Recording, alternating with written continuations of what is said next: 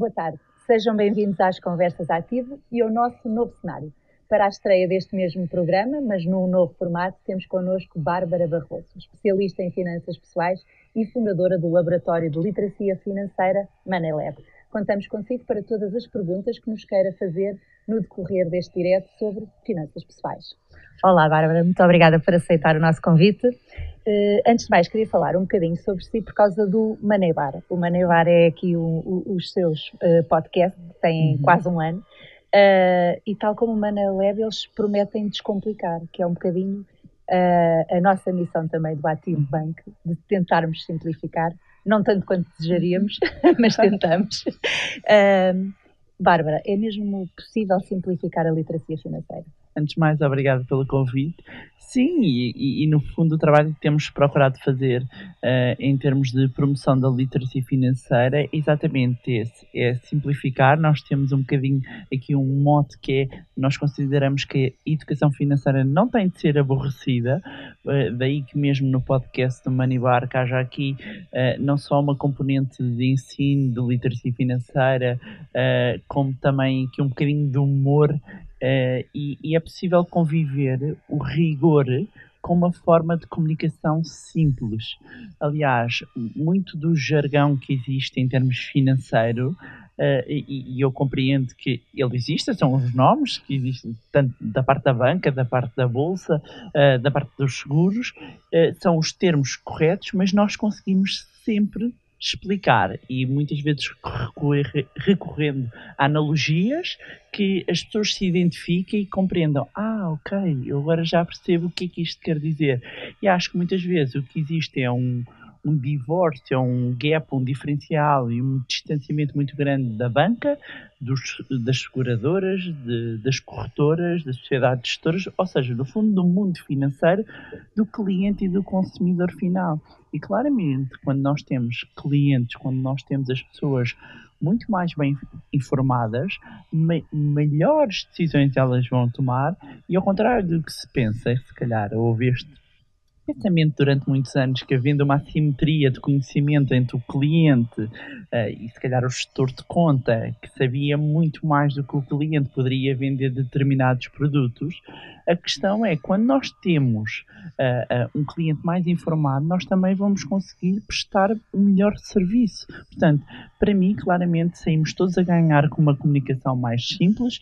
Nós, através do, do Laboratório de Literacia Financeira, que é o, o Money Lab, no caso do Money Lab, nós, e para, dar aqui, para quem nos está a ouvir, nós temos essencialmente três áreas de atuação.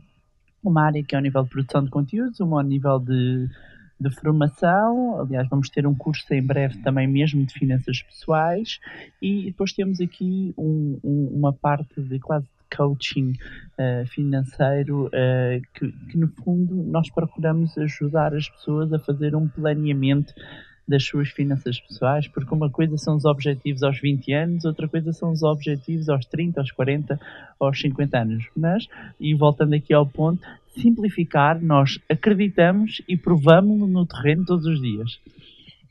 Estava aí a abordar eh, as diferentes idades e realmente uma das perguntas que eu gostaria de fazer era precisamente isso. Será que aos 20 anos, no primeiro emprego, eh, alguém consegue poupar? É sempre possível poupar. Aliás, durante, e, e, eu acabo por estar ligado à área das finanças pessoais há mais de 15 anos, eu fiz quase uma busca, não é? Quase uma busca empírica. Aqui não foi um estudo, já desenvolvemos, uh, tivemos desenvolvido vários estudos, mas foi uma busca quase empírica. Qual é que era o valor que as pessoas consideravam poupar? Portanto, quando eu poupo, quando eu guardo dinheiro, quando eu aforro dinheiro, investir é o next stage, o próximo passo, mas quando eu guardo dinheiro, por vezes eu, até interpelada por algumas pessoas, quer jovens, quer pessoas que têm rendimentos mais baixos, muitas vezes eu, eu não consigo poupar. E eu dizia, mas nem um euro? Mas um euro não é poupança. E eu, não é porquê? Então, cheguei aqui a um valor que eu percebi que as pessoas consideravam, a partir do qual já consideravam poupança. Abaixo disso não, que são 30 euros. 30 euros é um euro o equivalente a um euro por dia. Se pensarmos bem, vamos chegar ao final de um ano, isto pegando aqui nos jovens, não é? Portanto, se conseguirem poupar um euro por dia, chegam ao final do ano com 365 euros. E podem pensar, mas o que é que eu faço com 365 euros? Aos 20 anos ainda se fazem algumas coisas, não é? Portanto, de repente eu posso ir eh, eh, numa viagem, posso acabar com os amigos, já consigo ir para um hostel, eh, posso, inclusivamente, aliás, 365 euros possivelmente dá para o pagamento de dois seguros de carro contra terceiros, não é? E o seguro, como eu costumo dizer, vem sempre naquele mês que acontece, que avariou o frigorífico e avaria-se uma coisa, o telemóvel. Portanto, sim, é possível poupar, desde que isto seja uma prioridade. Porque quando se tem 20 anos e se quer ir àqueles concertos, arranja-se maneira. E não é só a maneira de pedir aos pais. Eu de repente vou trabalhar, vou fazer algo para obter um rendimento extra. Portanto, desde o momento em que se torne prioritário e foco, sim, é possível poupar com 20 anos. a Bárbara tem uma expressão que eu gosto imenso, que é o dinheiro feliz. Uh, e, e, eu acho que esta mensagem é para os jovens, principalmente, embora eu acho que seja para todas as idades, mas para quem começa a ganhar o seu dinheiro, é, é muito importante ter este conceito do dinheiro feliz.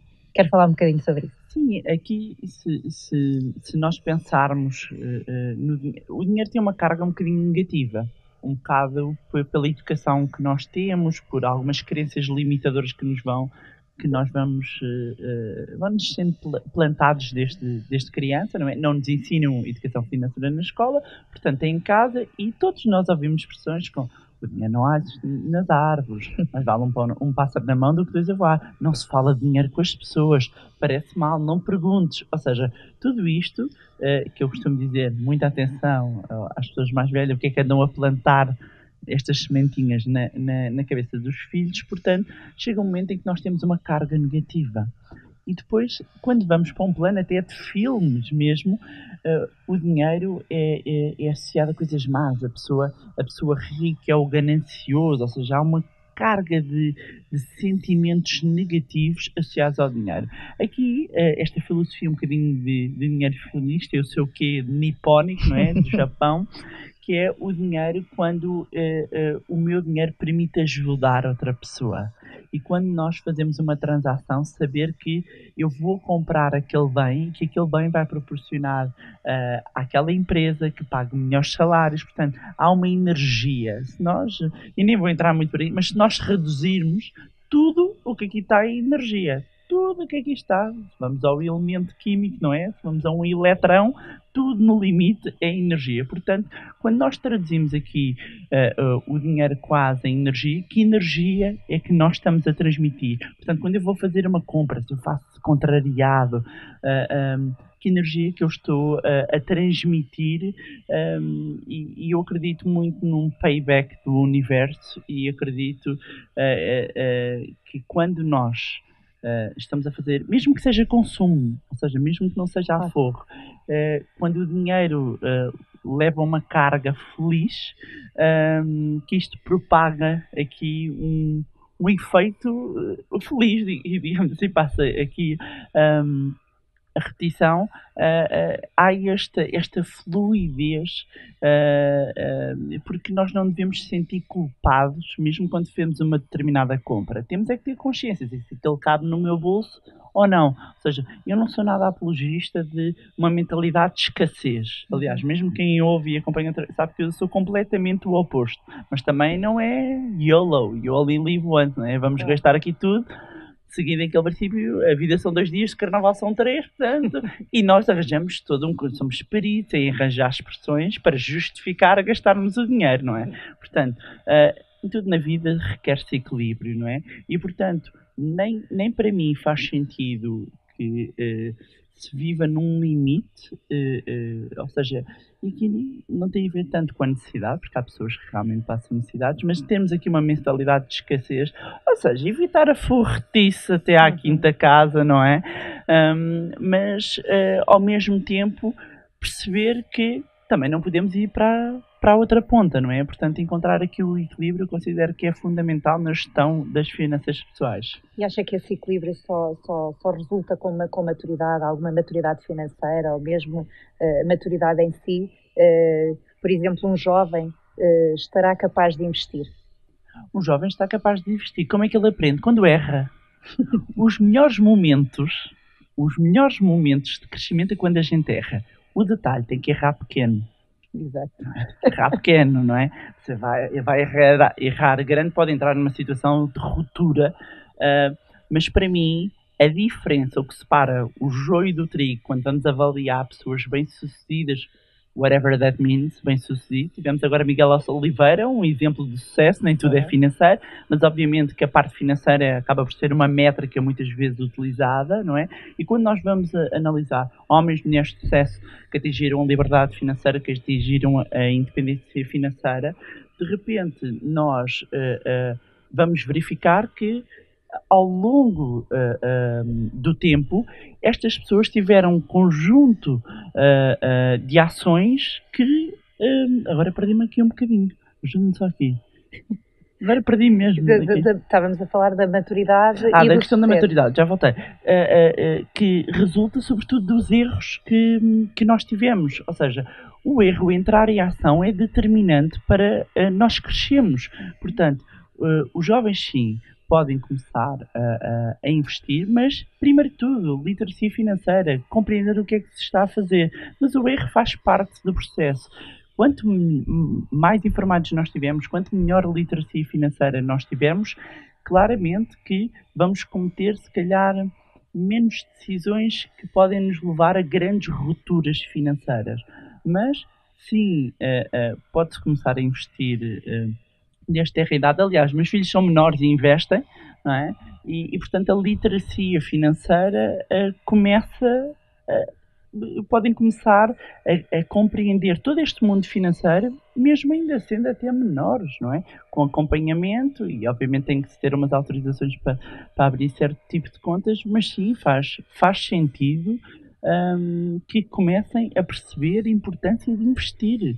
Porque ao longo do tempo, ou eu invisto o meu dinheiro, ou o meu dinheiro está a perder valor por causa da inflação. Ponto. Isso era outra pergunta que eu queria fazer. O dinheiro não deve estar parado? Não, não, de tudo, não é? A não ser que tenhamos determinados objetivos específicos, não é? Uh, de repente, nós neste momento estamos a viver num ambiente de taxas de juro hum, anormalmente baixas, não é? Temos taxas de juros até uh, negativas. O que é que isto leva? Isto, quando nós temos taxas de juros negativas, há dois lados. Por um lado, quando eu vou pedir dinheiro emprestado ao banco, uh, o, o, custo é muito menor. Por outro lado, quando eu vou pôr dinheiro no banco, o banco dá-me zero, não é? Portanto, o que esta situação macroeconómica uh, nos está a levar é empurra-nos naturalmente para nós assumirmos um bocadinho mais de risco. Nós temos que assumir um bocadinho mais de risco para ter retorno com isto dizer que quando nós falamos prazos inferiores a 5 anos no atual momento de mercado, hum, é complicado. Porquê? Porque digamos que em termos de boas práticas de, de gestão de planeamento financeiro, uh, o investimento seja em mercado acionista, seja, ou seja, assumimos mais riscos, estamos a falar de pensar no longo prazo, e longo prazo acima de 10 anos. Tudo o que seja prazos uh, uh, inferiores, se eu precisar do dinheiro, um, eu vou ter que ir para menos risco. Ora, menos risco neste momento está a remunerar menor o capital. Com isto dizer que se o meu objetivo é daqui a um ano acabar a faculdade e ir eh, fazer uma viagem, um ano sabático, um ano atualmente para aplicar o dinheiro uh, em risco, dizer, há muito poucos instrumentos financeiros que, que, que permitem estar a, a remunerar o capital. Portanto, às vezes tem que ficar parado, mas só em determinadas situações uh, muito específicas. De resto, se pensamos no longo prazo, claramente temos que, temos que investir o nosso dinheiro. E, e poupar ao investir? Poupar e investir a seguir, não é? Quer dizer, é claro, é, é, é, é fundamental perceber que quando eu, quando eu, eu tenho dois lados, não é? Da equação. Tenho as minhas receitas, tenho as minhas despesas para eu conseguir, e o diferencial, se for positivo, não é? Se for negativo, temos um déficit. Uh, se for positivo, temos aqui a nossa poupança. Eu tenho uh, duas formas, eu tenho aqui do, do, dois lados da balança para mexer. Por um lado, eu vou, posso cortar as minhas despesas até aquilo que eu costumo brincar e ter os mínimos olímpicos, porque a partir dali não dá eu, e vou tentar ganhar mais dinheiro para aumentar a minha poupança. Mas, como estávamos a falar, ter o dinheiro parado, ele está a perder valor. Explicar o que é que queremos dizer isto quando está a perder valor. E pegando aqui na inflação.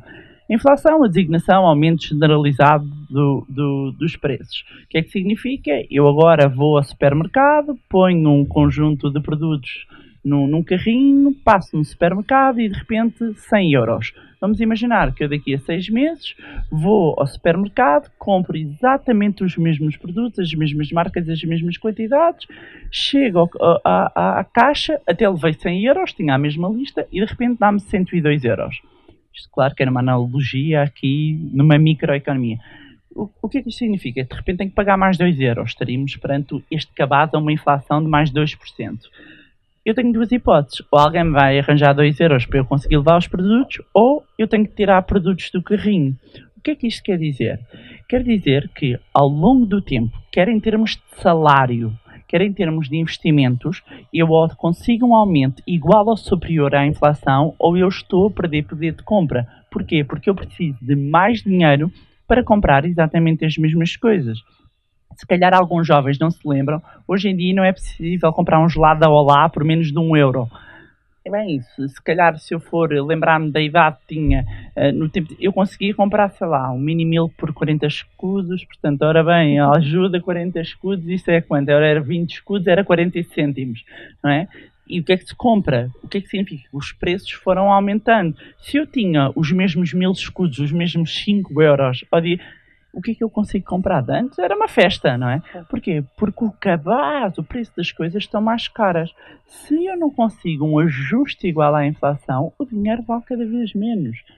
E, portanto, eu tenho que ter o meu dinheiro a investir e a dar retornos pelo menos igual à inflação, que é para eu não perder o poder de compra. Idealmente, ganhos superiores à inflação. Ganhos líquidos, porque depois ainda falta aqui as comissões, não é? também a verdade é que os investimentos cada vez também começam a ser mais pensados até para os pequenos investidores e para os iniciantes. Uh, atualmente, quase todos os bancos têm ofertas, pelo menos o Ativo Banco tem, a fundos a partir de um euro, por exemplo, uhum. que era uhum. uma coisa que antigamente era impensável. Isto fomenta esta, esta, esta vontade que possa criar nas pessoas de, de, de, de investirem e de também terem algum retorno, esse mesmo retorno do que falava, porque, na verdade, os depósitos a prazo. Não, nós, estamos, nós temos que assumir risco, não há outra forma. Claro. Portanto, porquê que eu acho que isto, eh, assim como a pandemia veio acelerar a digitalização, Uh, a, questão de, a questão do momento de política monetária e as injeções de liquidez por parte do, do Banco Central Europeu, do, da, da Fed, da Reserva Federal Norte-Americana. Portanto, temos os países ligados às máquinas a continuar a imprimir dinheiro. Portanto, uh, o que é que isto vai levar? Vai empurrar as pessoas para o risco. Pode gerar uma bolha, mas isto é, era outra conversa, né? Pode gerar uma bolha, mas para remunerar o seu capital, as pessoas têm que uh, um, assumir mais risco. Ora, do ponto de vista, uh, uh, e, e, e, o mundo financeiro é claramente, rapidamente capaz de se adaptar e perceber que eu tenho cada vez mais investidores uh, uh, particulares disponíveis. Aliás, e pegando aqui num, num exemplo, nós tivemos agora, e estamos está a terminar agora o processo de stock split da Apple, das ações da, da, Apple. O que é que é um stock split? Basicamente vão dividir as ações, o preço de uma ação é dividido por, um, por ações com valor mais baixo. E porquê? Para permitir a entrada de investidores particulares que não tinham capacidade para comprar uma ação, mas assim conseguem, porque a ação, o preço da ação, o ponto de entrada é mais barato, não é? É mais acessível a investidores. Com isto, o que a empresa está a fazer, não é o primeiro, que a empresa está a fazer é exatamente permitir que os investidores tenham acesso. Quando os bancos têm uh, a permitir reforço e têm uh, fundos com unidades de participação, porque nós, no fundo, que é uma carteira, eu, eu, faço isto por defeito, que é sempre que explico uma coisa, faço um momento de literacia financeira. Mas quando nós temos um fundo de investimento, não é mais uma carteira que tem vários ativos, que tem vários instrumentos financeiros lá dentro, e eu compro uma fatiazinha, cada fatiazinha é uma UP, não é up, é unidade de participação, e portanto, quando eu tenho unidades de participação a partir de um euro, o que eu estou a fazer é a democratizar os investimentos. E cada vez mais vamos assistir a isto. E, e na pandemia também verificámos isto.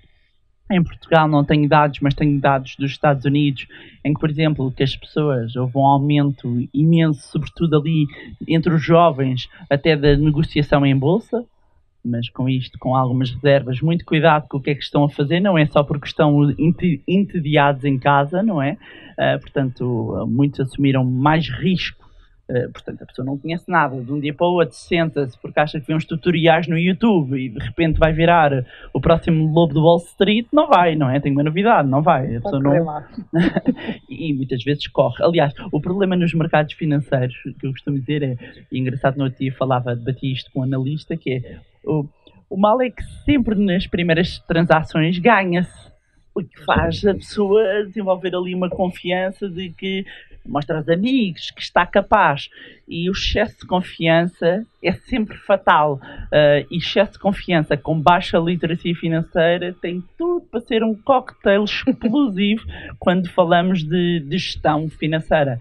E, e, portanto, aqui os jovens devem ter, seja, seja jovem, seja que idade for, compreender e investir só naquilo que compreendem é muito importante. Isto, claro, depois de conhecer o seu perfil de risco. É? É. Apesar que eu, a minha experiência mostra que as pessoas têm, um, têm uma visão muito romântica do seu perfil de uhum. risco. Como é que eu posso avaliar o meu o perfil de risco? Basicamente vai dizer se eu sou investidor conservador, moderado, uh, agressivo ou dinâmico. Os dados da CMVM, da Comissão do Mercado de Valores Mobiliários, portanto o regulador de mercados de capitais, demonstram que a maioria dos investidores portugueses tem um perfil conservador.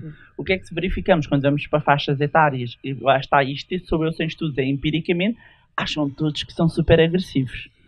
Há, há, um romantismo aqui, portanto, temos, temos assistido aqui a uma. A, um, a, quantidade de jovens que me perguntam sobre Forex, o que é que é o Forex? É mercado cambial. Às vezes aquilo não é bem Forex que eles acham que estão a investir, estão a investir em esquemas de pirâmide, uhum. é o que é. Um, e, e, muita atenção a isso. Mas uh, em Forex, CFDs, que o contrato for different, ou seja, em produtos estruturados e complexos uhum. que permitem uma grande alavancagem. O que é, que é a alavancagem? Eu com pouco consigo ir buscar muito dinheiro não é? Mas depois há uma coisa que se chama conta margem, em que basicamente eu tenho que ter aqui uma rede e depois quando aquilo cai, come a rede. O pior é que eu não tinha, não é? Não tinha dinheiro. Portanto, estouram aqui uh, dinheiro que não têm, quer seja jovem, quer seja uh, uma pessoa mais velha, e nós, uh, acompanhando o mundo financeiro, tivemos vários casos no mundo da banca, infelizmente, em que a falta de conhecimento de perfil financeiro, a falta de conhecimento de risco e do que é que eu estou a investir levou a lesados que por aí andam ainda e são situações que claramente com literacia financeira tínhamos, vou usar agora um jargão, tínhamos mitigado o risco, uma expressão muito que se gosta nos momentos financeiros, não é? Uh, tinha-se feito aqui um diferimento um bocadinho de, de risco e claramente para mim um, e acompanha muito caso certos, certos escândalos, tanto cá como acompanhei lá fora, um, se as pessoas tivessem conhecimento, muitas delas não, não, não teriam perdido uh, tudo. E, e, ter um fundo de emergência também é algo que é crucial. O fundo de emergência é a base, é o primeiro patamar da poupança.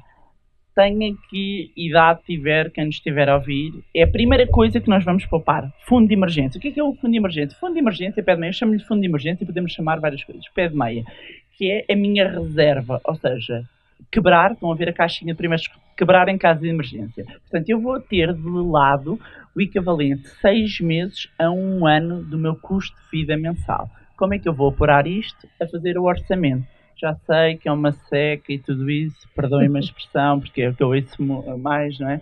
Mas, Mas é necessário, não é? É necessário nós fazermos, nem que se faça só duas vezes, porque eu só consigo estabelecer os meus objetivos se eu souber o meu ponto de chegada. Uhum. Se eu quiser ir daqui, onde nós estamos, de repente combinamos as duas, e eu digo assim, vamos ter amanhã ao Porto.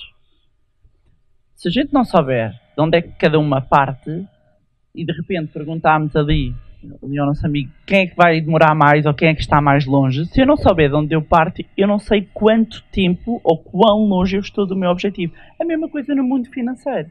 Portanto, eu se quero traçar um objetivo, eu tenho que saber qual é o meu ponto de partida.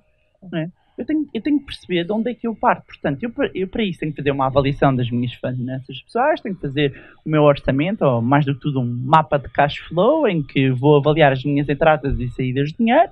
Portanto, vou apurar, ok, eu por mês gasto 500 euros, 1000 euros, é este o meu padrão. Portanto, eu já tenho aqui a base que me vai ajudar a fazer a conta. Vou multiplicar isto por 6 e por 12. Uh, e para algumas pessoas começam a fazer estas contas, começam-se a assustar. Ai, mas como é que eu vou atingir este montante? A poupar e, e, e começa-se do zero e no início se calhar só vamos conseguir ter um, um mês, depois temos três, depois temos seis meses, mas isto é a base. Situações como a pandemia vieram-nos mostrar exatamente a importância de termos um fundo de emergência, porque num dia estava tudo bem, no outro dia estava tudo mal. E eu recebo imensos contactos de pessoas agradecerem-me, inclusivamente por ser quase uma evangelizadora há anos do Fundo de Emergência, uh, e, e, que me dizem: Eu hoje estou mais tranquilo, mesmo estando com um dos elementos do casal em, em layoff, porque nós temos um fundo de emergência e que nos permite ter uma clareza diferente. Porque quando nós estamos em dificuldades financeiras, Uh, a nossa preocupação é resolver os problemas, não é? Ah. Isto é verdade, não é? Uhum. Porque isto, isto é um, um, ponto muito importante, que é diz-se muita coisa, mas poucas vezes as pessoas estão no terreno. As finanças pessoais chamam-se pessoais porque são pessoa a pessoa e eu ainda acrescento são personalizadas. E a vida das pessoas não se faz no Excel, embora o Excel seja uma ferramenta extraordinária e que eu adoro. Mas a vida das pessoas não é um Excel. E, portanto, há muitas vezes eu vejo muita teoria, muita coisa a dizer-se até em termos de finanças pessoais, mas depois não tem aplicabilidade, não é? E, portanto, nós temos que perceber como é que funciona a vida das pessoas. Agora, a pessoa também não pode inventar isso como desculpa, não se pode escudar, ai, é impossível eu ter esse fundo de emergência. Não, não é impossível. Vamos fazer um plano, vamos fazer um ponto de partida. E é muito importante que o prima, a primeira poupança a primeira poupança a fazer é para o fundo de emergência. Só depois de ter o fundo de emergência é que começa a passar, pelo menos tendo pelo menos seis meses do fundo de emergência, é que começa a pensar no longo prazo. Porque não me faz sentido eu estar a pensar no longo prazo se de repente, perante o imprevisto, eu não consigo passar o curto. Então, antes de chegar lá à frente, eu tenho que, de repente, uma avaria de um carro e eu não consigo pagar. E vários estudos demonstram que os vários estudos e a pandemia demonstrou isso. Uhum. A falta de capacidade das pessoas financeira de fazer face a um imprevisto. É uma situação que virou de um dia para o outro e as pessoas não tinham caixa, é? nem as empresas, muitas delas, tinham para fazer face ao mês. Portanto, objetivo principal, o primeiro patamar, antes de pensar em tudo o resto, é constituir um fundo de emergência. Portanto, para quem começa a trabalhar agora, começa a poupar para o fundo de para o fundo de, emergência, de emergência, depois vem o resto. Antes de pensarem nas férias uh, em Cancún, ou, não sei se, se agora... agora também não é o melhor. Uh, não é? Antes de pensarem... Não, mas a pessoa pode poupar para quando isto passar, não é? Isso. E quando se é jovem, não é? Pode ter, pode ter aqui um conjunto de objetivos, ou de repente está a poupar para o carro, o que for antes disso tudo, garantir que tem ali um fundo de emergência. É fundamental. Temos aqui o, o Carlos Prata, que diz à, à, autora do melhor podcast do momento sobre finanças pessoais, um gosto ouvi-la. Nós também uh, concordamos. obrigada, obrigada, Carlos. O Simão Duarte faz uma pergunta que é, tendo em conta a situação atual, diria que a aplicação em indústrias que em tempos de crise são historicamente robustas, como a do cortumes de bacalhau no norte da Holanda, é atualmente sensata? É uma indústria muito específica, não é? é uma indústria muito específica. O que acontece é, quando temos períodos de crise, existem, uh, explicar também, aproveitar, não é tanto, não é cá fazer aconselhamento, porque nós estamos a fazer aqui a literacia financeira, não é cá aconselhamento financeiro. Portanto, obviamente que, quando olhamos do ponto de vista de investimento, há setores, vou dar exemplos, um setor completamente cíclico, o automóvel Ok? Uhum. Porque nós temos uma crise, as pessoas não compram o automóvel, portanto baixa e nós vimos os números. Agora estão, começa a haver aqui um bocadinho uma retoma, uh, mas é um setor muito cíclico. Setores mais estáveis, utilities. O que é que são as utilities? São elétricas. Uma elétrica, uh, e nós não vou dizer os nomes aqui cada ações de elétrica, mas uma elétrica uh, é estável, porque nós continuamos a precisar de energia para a nossa casa, mesmo que nas crises depois isto afeta as contas de, de uma elétrica, porque temos menos fábricas, uh, uh, obviamente a operar a conta diminui, a nossa lá de casa nunca diminui, não é verdade? A nossa lá de casa nunca diminui. Mas as fábricas, obviamente, se tiverem menos horas, não é? Mas temos setores como o retalho, é? Os distribuidores, porque temos que comer, não é? Portanto, temos setores que, quando nós vamos olhar, são mais resistentes uh, uh, à crise, digamos assim. Confesso que o setor que estava a falar não é um setor uh, que eu conheça, mas acima de tudo, que é quando está a construir o, o, o seu portfólio de investimento, que se cumpra o princípio da diversificação. É fundamental. Uhum. E não é aquela conversa que quem está no mundo financeiro diz só por dizer de não vamos pôr os ovos todos no mesmo cesto. Né? Percebem a analogia dos ovos? Porque se o cesto cair, não é? Ficamos cheios os ovos todos. Portanto, é fundamental é que se diversifique. Uh, e, portanto, se para a pessoa que está a lançar a pergunta se é um setor que faz sentido em termos de, de, de, resistência à crise, se está confortável, muito bem. Não é um setor particularmente que, que eu conheça. E se há uma premissa que eu cumpro, eu faço muito uma coisa que é walk the talk. Eu falo do que sei daquilo que eu faço, não é? Uh, ah, um, que é uh, um princípio que eu trago na, na minha vida mesmo pessoal, que é o que eu não eu não tenho que ganhar dinheiro em tudo, ok?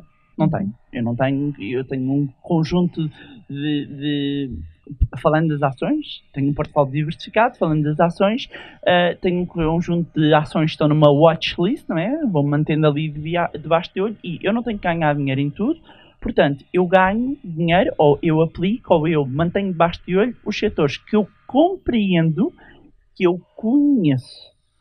Tudo o resto, para mim, não é que não exista, existe, não é? Mas não, não, não vou pôr o meu dinheiro em algo que eu não compreendo, uhum. não conheço, ou que não, acho que não está adequado ao meu perfil ou que eu pretendo seguir Só em termos de é? filosofia. Risco, sim, sim. E, e, e fora a diversificação, aqui também ter noção que entra no mundo dos investimentos que se calhar não queira ter tudo a curto prazo. Ah, sim, sim, sim. Porque também é às vezes é, é um erro depois de desesperar. há uma confusão muito grande entre investir e especular. Claro. O investidor, quando entra numa ótica de curto prazo, uh, entra numa ótica de especulação. Um investidor que entra numa ótica de longo prazo, não é? Está numa ótica de construir património, está numa, vai usar para o que se chama os fundamentais, as empresas, não é? O, o, a grande diferença, e até em termos de avaliação do preço e da cotação, e estou a falar aqui de ações, podia falar de outros instrumentos, mas pegando aqui no exemplo das ações, uma coisa é quando eu entro para aproveitar a subida e depois a descida, portanto eu vou especular. Eu não quero saber se a empresa está boa, está má, o que eu vou olhar é para o comportamento, é por isso que se usa a análise técnica. A análise técnica é quando se fazem, trazem, temos os gráficos, sobretudo as candlesticks, são aqueles gráficos verdes, eh, eh, são paralelepípedos verdes e vermelhos, não vou entrar aqui muito em detalhe, e depois nós traçamos suportes e resistências, portanto tentamos perceber onde é, quais são valores onde batem em cima e em baixo, mas quem olha para, para a análise técnica, quem olha é numa ótica de especulação. É, eu quero fazer day trade. Day trade significa que eu compro e vendo no mesmo dia. Swing trade faço em poucos dias. Portanto, entra numa ótica de especulação. Outra coisa é no longo prazo. Não é? E no longo prazo, e o que, é que, o que é que nos mostra? O que é que nos mostram os dados? Outra premissa dos mercados financeiros, rentabilidades passadas não são garantias de ganhos futuros. Em todo o caso, nós temos os dados que nos ajudam e o investimento a longo prazo produz os melhores resultados. E do ponto de vista do investidor, vários estudos demonstram, é engraçado porque eu ainda estava a falar isto com uma semana, porque tem que ir buscar o estudo para saber o valor exato que 90 a 95% das pessoas que especulam, o pequeno investidor que especula no mercado de capitais a curto prazo tende a perder dinheiro. Ok? Portanto, mas quando vamos para o longo prazo, é completamente diferente, não é? Porquê? Porque é como se nós pegássemos naquelas variações da ação, das ações, dos índices, na volatilidade, e esticássemos, esticássemos, esticássemos, e de repente atenuamos. E até convidar as pessoas, mesmo por curiosidade, entram num, num site, num, num Yahoo Finance, o que for, vamos buscar um, e ponham a semana, o gráfico semanal, ponham o, o, o desde o início do ano, que é o YTD, quer dizer year to date, que é desde o início até à data, e depois vejam a 5 e a 10 anos. E reparem bem como aquilo varia. Se eu, se eu fizer um zoom ao dia, se calhar, ai Jesus, ai Jesus, que ia ser um susto. Mas o que faz é que o, o tempo dilui o risco, não é?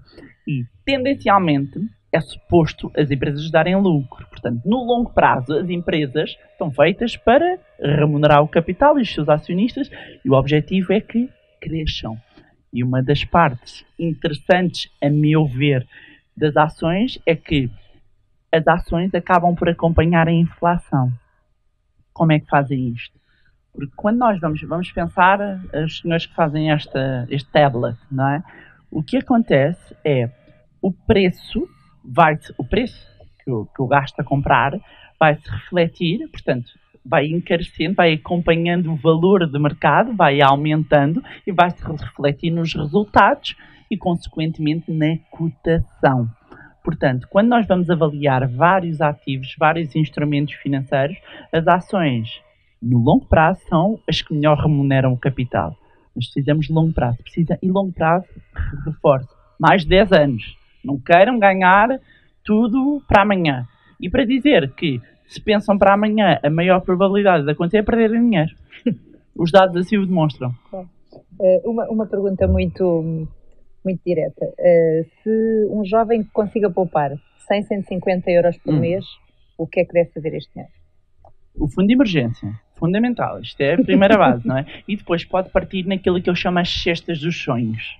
É? Nós podemos fazer aqui um split, não é um stock split, uma, uma separação entre poupar para uh, diferentes objetivos. Pode ser com diferentes prazos ou não.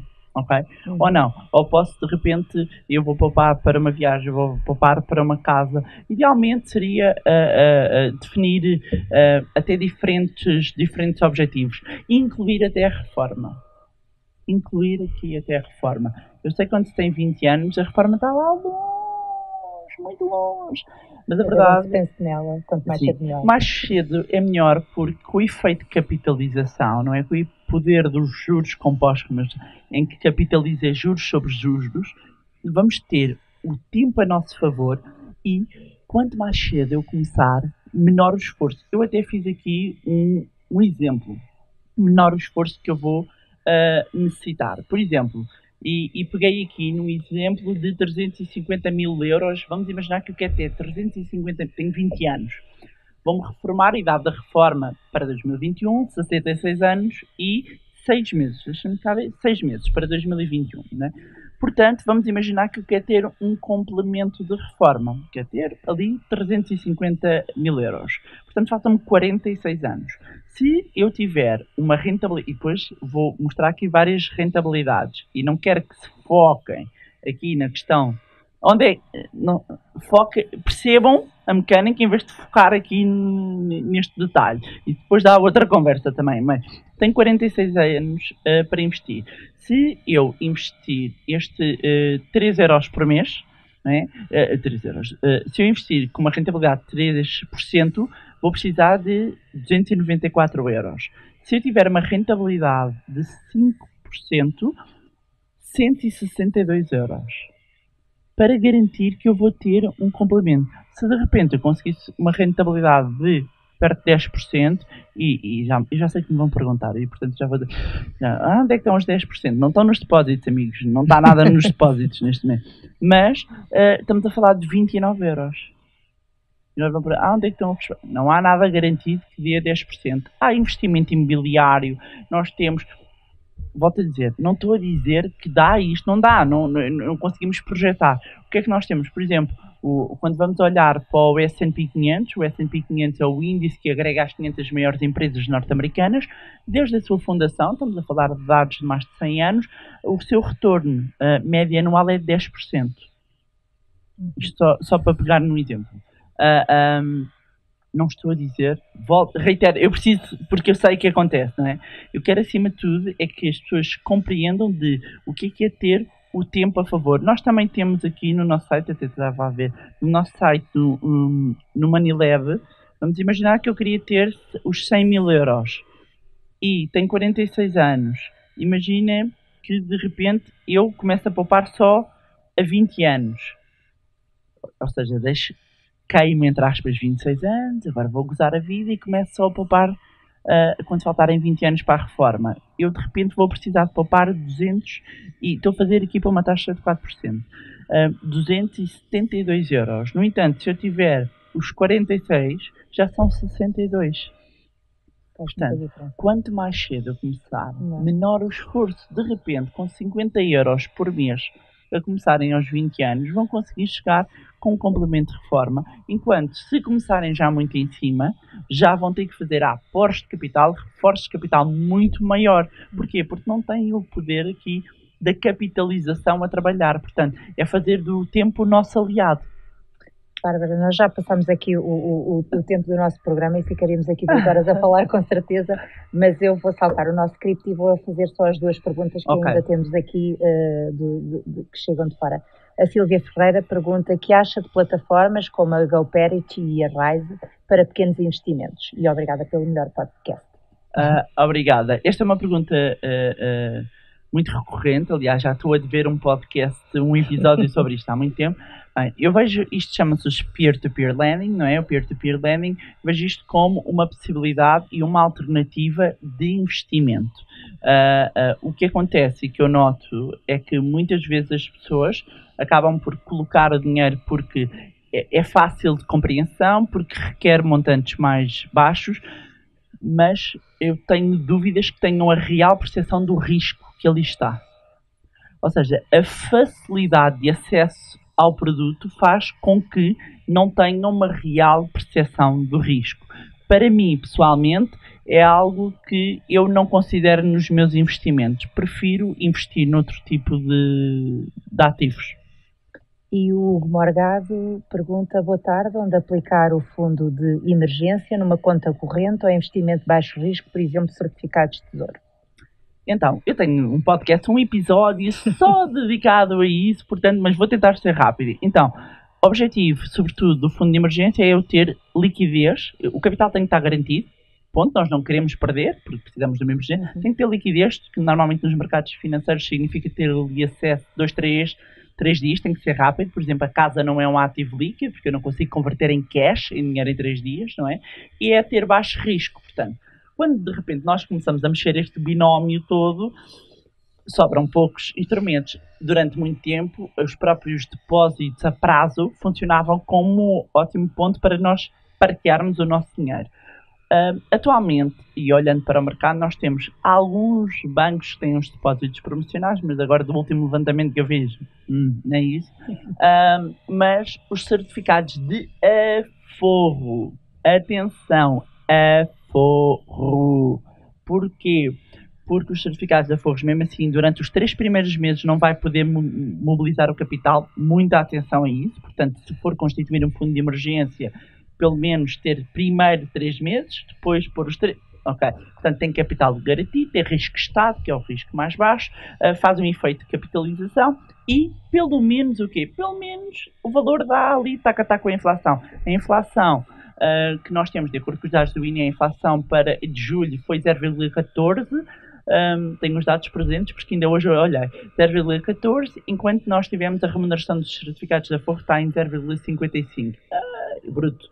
Pelo menos não perde o valor, não é? Portanto, cumpre aqui o princípio de o principal é ter capital garantido, ter liquidez. Se puder remunerar, ah, ou pelo menos igualar o valor da inflação, tanto melhor, mas não é o foco. Não é o foco liquidez, baixo risco e atualmente acaba por ser o instrumento uh, melhor, porque depois existem os, há seguros de capitalização, mas depois têm comissões muito elevadas e o retorno que estão a dar acaba por não compensar. Uh, fundos de tesouraria não têm capital garantido, portanto, quando, quando vamos para este binómio, assim que pomos capital garantido, então aos dias de hoje a remuneração mexe logo né? na tria, a remuneração cai logo. Portanto, e recomendar ouvir o episódio porque explica tudo em detalhe. Obrigada, Bárbara, foi um prazer. Obrigada. e chegamos assim ao final de mais um Conversas Ativo. No próximo programa vamos falar com um psicólogo bem conhecido sobre os dilemas e angústias das famílias no regresso às aulas. Contamos sempre consigo desse lado.